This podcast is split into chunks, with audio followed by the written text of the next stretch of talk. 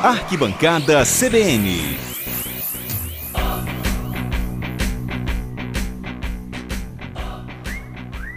Arquibancada CBN, entrando no ar aqui no cotidiano, bem-vindo, Felipe Souza, boa tarde. Boa tarde, Fábio Botassin, boa tarde aos ouvintes da Rádio CBN. Fábio, fim de semana foi bastante agitado, hein? tivemos resultados importantes nas séries do Brasileirão, tanto na Série A, na Série B e na Série D, e também na reviravolta na seleção brasileira, né, que agora, ao que tudo indica, vai disputar a Copa América. É isso aí. Começa por aí então, Felipe, né? Teve um, uma eliminatória da Copa, né? Aí no caso da seleção principal que a gente está falando. E tem todo um disse-me-disse, um vocês já sabem do que eu estou falando, e muita gente nem sabia do que estava falando, né, nesse contexto. Mas hoje então foi muito claro que os jogadores, eles vão participar da Copa América, é isso? Exatamente, né? Existiu um desconforto quando o governo federal aceitou a demanda da Comebol em sediar a Copa América no Brasil, lembrando que aconteceria, né, dividindo entre Colômbia e Argentina, ambos os países recusaram, então o plano B da Comebol foi recorrer ao Brasil, que sediou a última edição da Copa América, e o Brasil aceitou.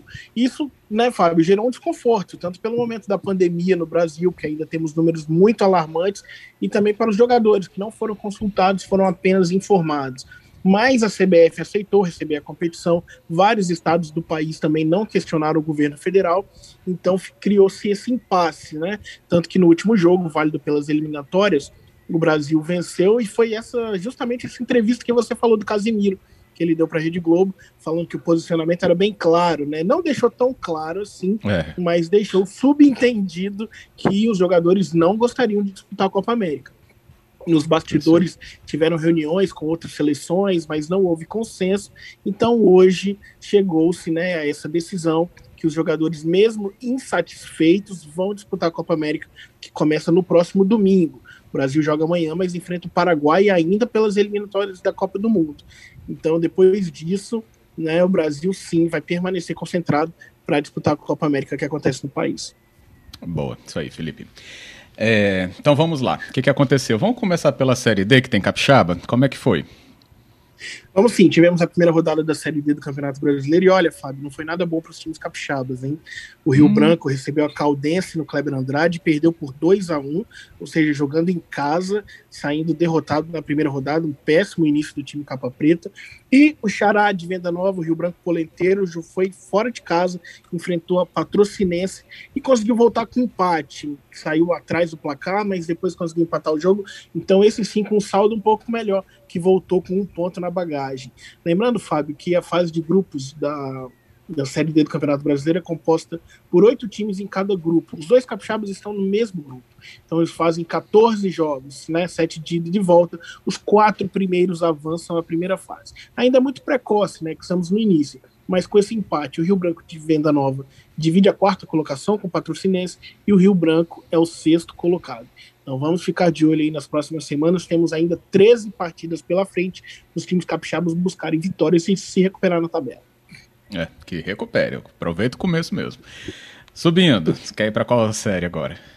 Então vamos para a série B? Vamos de escadinha. Vamos.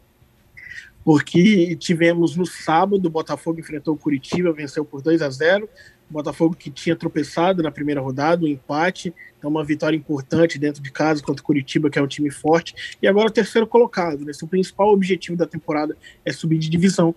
O Botafogo já está caminhando para isso. É claro que tem muito a evoluir, precisa melhorar, mas já venceu e saiu um pouco de sufoco. O que não aconteceu com o Vasco e Cruzeiro, né? Os outros grandes clubes que estão na competição da segunda divisão. O Vasco empatou com a Ponte Preta fora de casa, chegou a abrir o placar com o Germancano de pênalti, mas sofreu o empate do Renatinho logo na sequência. Então, empate fora de casa que deixa o Vasco, Fábio, olha que curioso, na zona de rebaixamento da Série B do Campeonato Brasileiro. 18 colocado com apenas um ponto. Claro, estamos na segunda rodada ainda, mas é bastante preocupante. Só não é pior que a situação do Cruzeiro, que jogando em Minas Gerais, perdeu para o CRB por 4 a 3 Cruzeiro, em duas partidas, soma duas derrotas e hoje é o último colocado da Série B do Campeonato Brasileiro, Fábio Botassin. É, gente, pessoal do Cruzeiro aí, é, vamos, vamos ver. Manda umas boas energias, mas como. Vou até repetir o que eu falei para os capixabas. Aproveita o comecinho, gente. Não, não vai ficando para trás, não, que é pior. Pois é, não tá nada fácil a vida dos grandes da Série B. Quem esperava não. a vida fácil, né? Que ia nadar de braçada, muito pelo contrário. É, sinal amarelo aí pra esse povo. E na Série A, como é que está? Na Série A dos times cariocas, o jogo do Flamengo não aconteceu, né? Foi pedido de adiamento, o Flamengo enfrentaria o Grêmio. E o outro hum, carioca sim. que jogou, Fábio, foi o Fluminense, enfrentou o Cuiabá, né? Recém-subido da Série B. O jogo aconteceu até em São Januário. O Fluminense venceu por 1 a 0 conquistou sua primeira vitória na competição, já tinha empatado com o São Paulo em 1 a 1 e hoje é o sexto colocado. Uma vitória muito importante para o tricolor das Laranjeiras.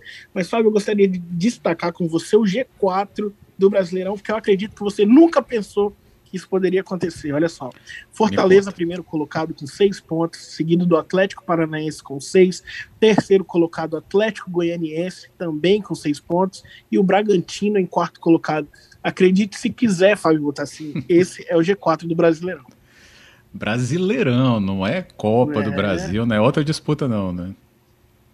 E o Fortaleza, que já tinha vencido o Atlético Mineiro na última, na última rodada, né, um 2x1 fora de casa, aplicou nada mais, nada menos do que 5 a 1 no Internacional, vice-campeão brasileiro do ano passado. Então, é. promessa de campeonato muito equilibrado nessa temporada.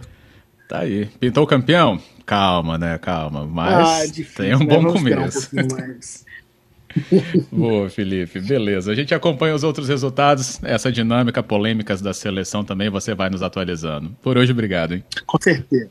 Valeu, Fábio. Até a próxima. Até a próxima.